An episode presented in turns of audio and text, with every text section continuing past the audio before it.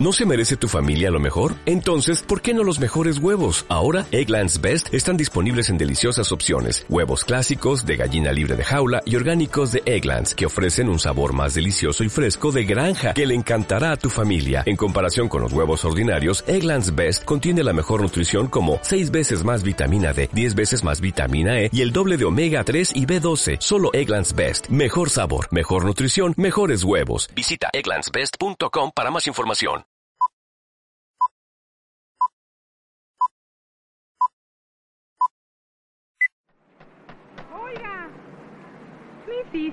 En esa casa vive un señor solo y salió desde temprano.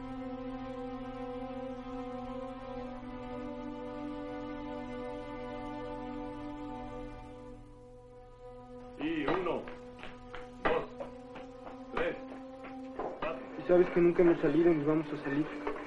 De todos modos, yo quiero ver el mar. ¿De acuerdo? Mamá nos contó. Dice que es muy bonito. Pero es malo salir. Afuera es feo. ¿Estudiaron las máximas? Sí. La de Ellis. Para guiar a los hombres es necesario volver la espalda a la humanidad. Hola, ¿qué tal amigos de Encuadre? Sean bienvenidos a este nuevo podcast de su podcast preferido, pero no continuo, Encuadre. eh, en la ocasión de hoy nos hemos reunido Viridiana y yo para platicar sobre un ciclo de cine que se está presentando en TV UNAM eh, sobre Arturo Ripstein, pero antes de iniciar con este, esta bonita charla, eh, ¿cómo estás Viridiana? Muy bien, Fernando. Contenta de hablar de Arturo Ripstein. Que también el ciclo hay que mencionarlo, ¿no? Bueno, me decías hace un momento que está en la Cineteca igual, entonces todavía se puede alcanzar este mes, creo. Sí, claro, eh, al momento de que ustedes escuchen este podcast estará ya transmitiendo la segunda película de este ciclo de cuatro, de cinco películas, perdón. Eh, pero bueno, están en buen tiempo de, de, checarlas y si no de buscarlas en internet. Sí, que se animen a conseguirlas, valen la pena. Revisión, ¿no? Vamos a empezar pues la plática. Eh, hablando un poquito de quién es Arturo Ripstein, ¿no? ¿Cuál es eh, su origen? Bueno, pues para eh, quienes no conozcan la figura de este cineasta, es hijo del productor Alfredo Ripstein, quien tuvo algunas producciones, o mejor dicho, participó en algunas producciones y dado a esto, su hijo, Arturo, tuvo ya desde la niñez una gran cercanía con el arte cinematográfico. Eh, se cuenta, es una anécdota que se sabe mucho, que el papá Ripstein llevó a su hijo a ver Nazaret de Luis Buñuel y pues Ripstein quedó prendado de la película y que bueno obviamente porque su papá estaba ya metido en el medio fue hubo un acercamiento entre Ripstein y Luis Buñuel ¿no? un acercamiento que se puede mencionar básicamente de maestro alumno, aunque no fue así de manera oficial. Eh, Ripstein siempre estuvo entendido muy de cerca con la obra de Buñuel, ¿no? Y esto es claramente palpable en la filmografía de Ripstein, ¿no? Uh -huh. eh, bueno, ¿cuál es la primera película que ya realizó eh, Ripstein? Para ya dar pie ahorita a hablar de todas las que... A las que pertenecen al ciclo, ¿no? A las que pertenecen al ciclo. Bueno, nada más para, para mencionarlo. La primera película fue en 1965 y se llamó Tiempo de Morir tuvo la participación del fotógrafo Alex Phillips, que vamos a ver ¿no? durante alguna de sus obras tuvo acercamiento ¿no? directo en la, en el trabajo cinematográfico con Ripstein y eh, en, la labor protagónica pues, estuvo, eh, tuvo a la actriz Marga López ¿no? y el guion fue hecho por Carlos Fuentes y Gabriel García Márquez. ¿no? O sea, esa fue su primera película, nada más para que topen así cómo inició Ripstein, ¿no? Ya posteriormente, bueno, hay, hay una historia ¿no? de Ripstein de, de, cómo la prensa internacional voltea a los ojos de México, pero las películas que se están proyectando, que se han proyectado ya, ya va la primera, se, se, proyectó ya El Castillo de la Pureza, de la que vamos a entrar a hablar de lleno un poquito. Eh, se, se, va a proyectar o se proyectó, no, depende de cuando escuchen este podcast. El Santo Oficio, El Lugar Sin Límites, La Viuda Negra y Cadena Perpetua. Son las cinco películas del ciclo. Ahora, Miri, ¿con cuál quieres iniciar? Sí, pues de esas cinco igual podemos profundizar en algunas y yo creo que valdría la pena hablar del Castillo de la Pureza, más allá de si ya se puso, ¿no? Sí, muy bien, muy bien. Además, sí, se puede creo que ver en YouTube y todo. Ajá, Entonces, exacto, sí. están al alcance de la mano. Y en Filmín Latino. Y Filmín Latino. Sí, vale la pena. Si ustedes son quisquillosos como yo lo fui, y si escucharon nuestro especial de terror año, eh, allá va un pequeño bandido que quita el sonido. Este, en el especial ante- anterior, eh, si lo escucharon, hablamos de las películas de Carlos Enrique Taboada. Bueno, eh, muchas de sus películas, si ustedes son quisquillosos, pueden entrar a Watch Videos de Facebook y allí están. Allí, por ejemplo, está Veneno para las Hadas en HD. En HD, o sea, está muy, muy bien. Eh, la verdad es que sí, si pueden, topen ahí en Watch Videos, busquen las películas mexicanas que puedan y se encontrarán con muchísimas sorpresas. Ahora sí, el castillo de la pureza. Ya, más. pues gran dato, Fer, gran dato, sí. Bueno, pues El Castillo de la Pureza es del año 1972, se estrena un 10 de mayo en el cine Diana. Aquí Sí, fíjate, de- de donde estamos, ¿no nos ven? Pues estamos súper cerca de, de donde se estrenó. Y esta cinta está basada en hechos reales, ¿no? Que también otra de las cosas que me parece son como características, ¿no? De, de Arturo Ripstein, que busca como situaciones o que sí ocurrieron o que están en algún libro, o sea, como que el precedente es algo que a él le gusta, trabajar sobre lo que ya está, no en el mal sentido, ¿no? Sino a partir de la reconstrucción desde su ojo, creo que es como Sí, sí, Eh, la, bueno, la sinopsis es, este, bueno, si la quieres dar, pues, Sí, bueno, el guion, ¿no? Hay que hablar un poquito del guion y ahí va la sinopsis implícita. Es, de, mm, es la historia tétrica que, como les decía yo, se- está basada en hechos reales, de un hombre que enclaustra, porque esa es la palabra, ¿no? Un montoncísimo de años a su familia en su casa, pues con el afán un poco retorcido, ¿no? De protegerlas de todo lo perverso y todo lo malo que hay en el mundo exterior según el hombre, ¿no?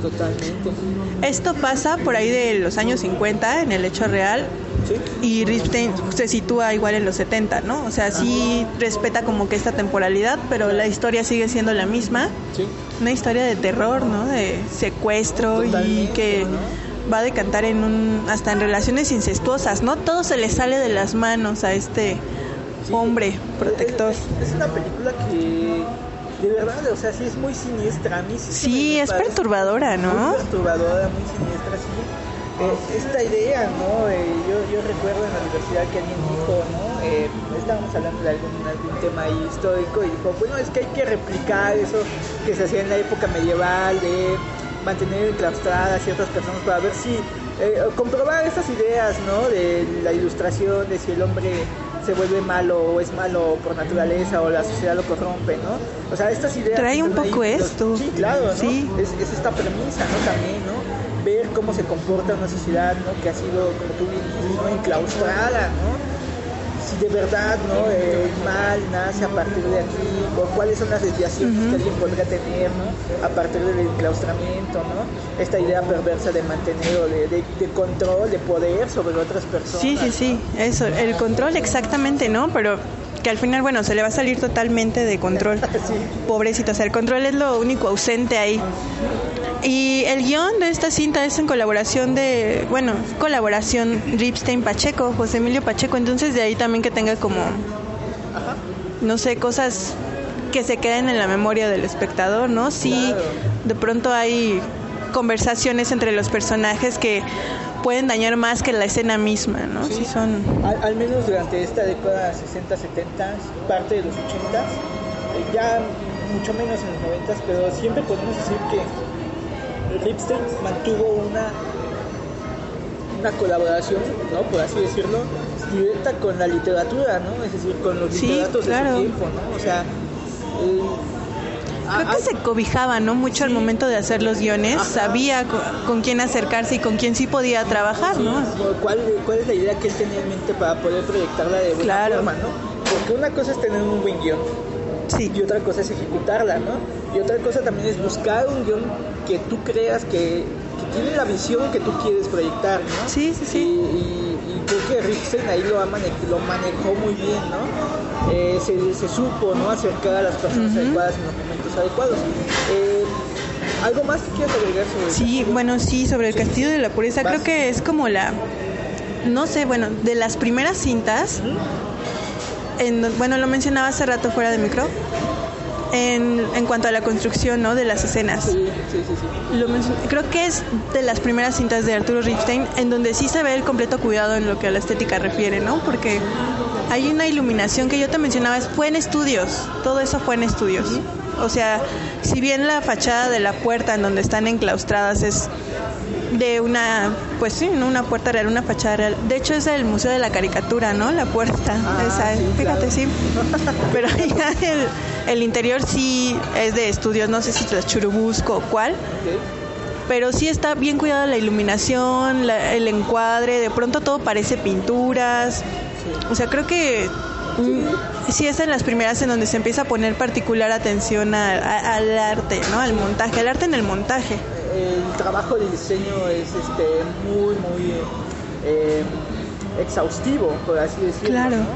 y, se, y se nota no yo bueno el encuadre en la cuenta de encuadre pues podrán encontrar algunos shots no de ahí de del castillo de la pureza y se ve no casi casi yo, yo le decía a Vivi antes de entrar a los micros yo lo siento más como un, como pinturas de romanticismo quizás no Eh, donde hay como una cierta una cierta grandeza en el detalle, ¿no? O sea, tampoco es tan barroco, pues, ¿no?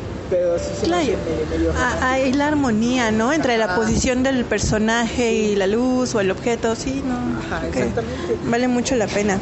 Y también sí, empezar a ver que ahí no hay como...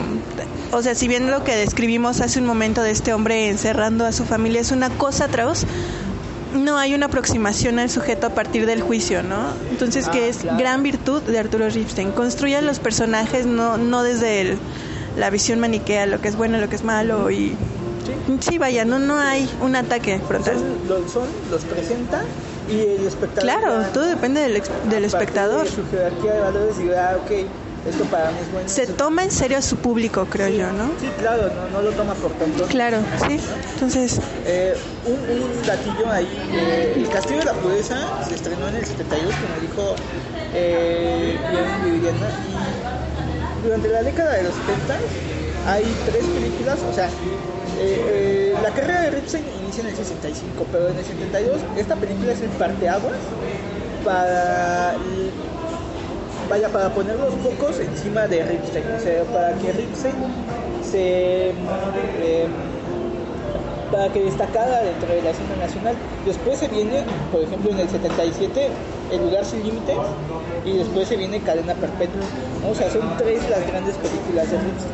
¿no? Eh, y bueno, ya después vendrán otras más, pero para que se den cuenta, aquí, aquí en los 70 se inicia ya el, des- el despegue ¿no? Como un cineasta icónico nacional. Ahora, Sí. ¿cuál pues digo, también por ahí se... Bueno, mencionamos, ¿no? El lugar sin límites. Ah, ok, sí. El También sí que está basada en la obra de en la obra homónima de José Igual si se pueden dar el chance de leerla, pues súper recomendadísima. Sí, está Claro. tremenda. Con- Y con- continúa, esta, es- continúa esta idea de la relación literatura. claro, es que yo creo que es eso. Sí, no, Ya no. no, O, o al menos no con ese éxito. Ajá. Porque sí, creo yo que Arturo Ripstein tiene esta ventaja o este don, no sé, que sea de elegir perfectamente la obra, ¿no? Sí, sí. Sabe cuál va a pegar, por Claro. decirlo de una forma simple. Y, y se apoya también para realizar este guion en el mismo autor de la obra, Sí, en José Donoso. Entonces, ya. sí, no había forma como de que saliera una cosa descuidada o algo Sí, así. Claro, iba a prueba de balas, ¿no? Sí, Así también que- José Emilio Pacheco ti- tiene acceso a esto. Ajá. Y fíjate, algo curioso de Lugar sin Límites es que cuando él lee el libro y todo, pues contacta a José Donoso y le dice, oye, pues quiero hacer la película y tal. Ajá. Y se la niegan porque ya estaba dada a Luis Buñuel. No me digas. Sí, ya, o sea, ya habían quedado como que pues ya se la iba a quedar él, la iba a hacer. Y luego no sé qué cuestiones tuvo o si se le empalmaría con alguna otra película, porque es de los 70, entonces fue un tiempo de producción importante. Entonces, Y pues la deja. sí, la deja ahí y entonces como de bueno, pues ya si quieres ahí está. Bueno, Y la aprovecha, sí, ¿no? Un poco. Bueno, entonces sí, este ya mencionábamos esto de Buñuel que para su buena fortuna no, no hizo la película, entonces Arturo Ripstein pues la retoma o la toma, ¿no? Más bien como regalo. vamos. Sí, sí, nunca se sabrá, porque igual mencionabas, ¿no? Que habían tenido ya como una relación, no sé qué tan estrecha, pero pues Más de parte de, Ripstein hacia la figura de Buñuel, ¿no? Una, una idea de admiración. Pero también eh, retomando ciertas eh, características del cine de Buñuel, ¿no? En, en su propio cine, ¿no? Pero se le retribuye. sí, se retribuye exactamente. Sí, y, y creo que yo, bueno, no sé, sí, con mucha buena suerte, mucha fortuna, Ajá. consigue a los actores indicados, ¿no? Sí. Porque hay que recordar, la, la cinta está protagonizada por Gonzalo Vega, Roberto Cobo, Lucha Villa. No, no recordaba yo que Lucha Villa estaba ahí, pero está en el papel de la japonesa. Ándale. Y Roberto Cobo hace a la Manuela, la famosa Ajá, Manuela, que creo yo, todos recordamos a Roberto Cobo por el Jaibo Sí, y por la Manuela. O sea, sí. son como sus sus papeles, así los ya con los que pasó, sí, por lo menos a la historia del cine mexicano, sí, Sí, sin broncas. Sin broncas, totalmente. Y también no sé qué tan arriesgado sería pensar o decir que es de las primeras películas mexicanas en donde la homosexualidad sea, sí, se aborda de, de una manera frontal, ¿sabes? No, no está como esta cuestión de el cine cómico que de pronto estaba ahí en ese momento casi de claro. clicheras, Sí. que era como de mm, más bien como modo de broma, ¿no? Ajá. O sea, no, no había como una cinta que sí en serio Sí. se aproximara al sentir, a la incomodidad, De- a la cotidianidad de, de este tipo de personajes, ¿no? Y la seriedad en, en dos sentidos, ¿no? Tú, tú bien lo, lo mencionas, ¿no? Digamos, en el argumento de manera temática como tal, pero también ya en lo estético, o sea, en lo que nosotros vemos en pantalla, hay besos, de, o sea, que se notan, ¿no? O sea, se, se ve directamente, Claro, ¿no? En sí, sí, plano, sí. El beso es lo que atrapa la escena, ¿no? Y, o sea, Ripstein no utiliza ningún juego como para dar a entender a Lo muestra al espectador, claro. Exactamente, ¿no? Esto es lo que sucede porque esto es lo que existe en la Ciudad de México, ¿no? Sí, y fíjate que él había pensado para interpretar a la Manuela en este cómico en, en Resortes, en el Resortes. ¿Ok? Él estaba pensado originalmente para hacer la Manuela. Vaya. Entonces cuando él va y le muestra el guion, pues está como este conflicto y terminan pésimo. El resorte es así, casi casi amenazándolo de muerte y, y creo que se pierde, ¿no? De un personajazo tremendo, ¿no? O sea. Que lo hubiese sacado de ese encasillamiento en el que estaba. sí, y hubiera sido tal vez su despunte histriónico más allá de la comicidad. ¿no? Exactamente. Pero creo yo que no pudo haberlo hecho alguien mejor que Roberto Cobo, ¿no? Más allá de la indisciplina que se supone por ahí tenía al momento de interpretar. Sí, digo, es sabido que había tenido varios enfrentamientos con Arturo Ripstein y cosas así, pero es un personaje bien logrado. Sí. ¿Sabes? Uno siempre se pone a pensar, ¿no? En eh, qué hubiese pasado si otro actor a lo mejor hubiese interpretado a tal. Claro, personaje? porque incluso Ana Martín ni siquiera estaba considerada, la japonesita. Estaba pensada para ese papel Blanca Guerra. Blanca Guerra, sí. Sí, pero igual quedó como en esas cosas que no se le hicieron y al final, pues sí, es un papel redondo, ¿no? Sí, Inter- interpretado por Ana Martín. Totalmente, o sea, eh, como les decía, ¿no? Podemos pensar en otros actores, pero viene el resultado final a veces que pues no vale la pena, ¿no? Ya estar pensando en quién más pudo haber interpretado ese papel, sino quedarnos con eh, quien, quien lo interpretó Sí, y punto, ¿no? y- El y al final- siempre va a ser el Jaibo y así, ¿no? Y al final Gonzalo Vega y Roberto Cobo sí arman una mancuerna tremenda, ¿no? Sí, Porque lo mismo es violenta que entrañable en cuanto a las emociones que de ellos se despiden. Ajá. O sea, sí, no, yo creo que no hubo mejor forma de llevarse a cabo Sí, esta no, cinta. totalmente. Muy bien. Entonces, ojalá la vean, Sí, ojalá la ¿no? vean. Sí, está como obligatoria casi, Sí, casi. así como ver también La Viuda Negra. Sí, otra, qué, qué película tan buena. Esta es del 77. Sí, esa yo debo de confesar que no la he visto, entonces Viviana se apropia aquí del programa. Pero pues, va. yo espero que la veas, ¿no? Convencerte Sí, con en esto. este ciclo me la voy a echar. La Vida Negra se realizó igual en el 77, o sea, sí fue como un tiempo fructífero. Justo a raíz del éxito del Lugar Sin Límites, se le da luz verde a este proyecto. Sí, digo, hay que decir esto, ¿no? Ya para este punto Arturo Ripstein traía sus premios a la espalda, el reconocimiento inter- internacional, lo mismo en San Sebastián que en Cannes, entonces ya era el renombre, ¿no? Y él llega a La Viuda Negra mm, en el año 77, pero esta se estrena hasta el 83. Tuvo como un periodo de enlatamiento que se pues se asume que pudo haber sido por censura. Obviamente se reconoce que es más como esta cuestión de que no había parte de, de pues sí vaya como apoyo económico por parte de la productora, pero pues está como visto a todas luces que era una cuestión de censura. Estamos hablando de un sexenio difícil. Sí, claro. Y es que no era un tema sencillo. O sea, si bien el de la homosexualidad también tenía por ahí, sí, hasta la fecha, si bien por ahí tenía como sus altibajos y claroscuros, este todavía era un poco más escandaloso para la sociedad en aquel momento porque habla de una relación entre una mujer y un sacerdote. Entonces sí, no es como poca cosa. No, no, para nada. Sí, la cinta está protagonizada por Isela Vega, preciosísima en ese momento, sí. Y Mario Almada, fíjate. Vámonos. Sí, que ya uno de pronto está acostumbrado a verlo en estas películas De narcos. de asesino y Sí. hombrezazo así súper formal. Y aquí él es un sacerdote, ¿no? O sea, encarna a un hombre cariñoso que pues vaya, está siendo sacerdote en un pueblo pequeño, pueblo chico, infierno grande. Y acoge a una chica que pues se supone es huérfana o algo así, se sabe poco de su origen, pero es una mujer preciosa.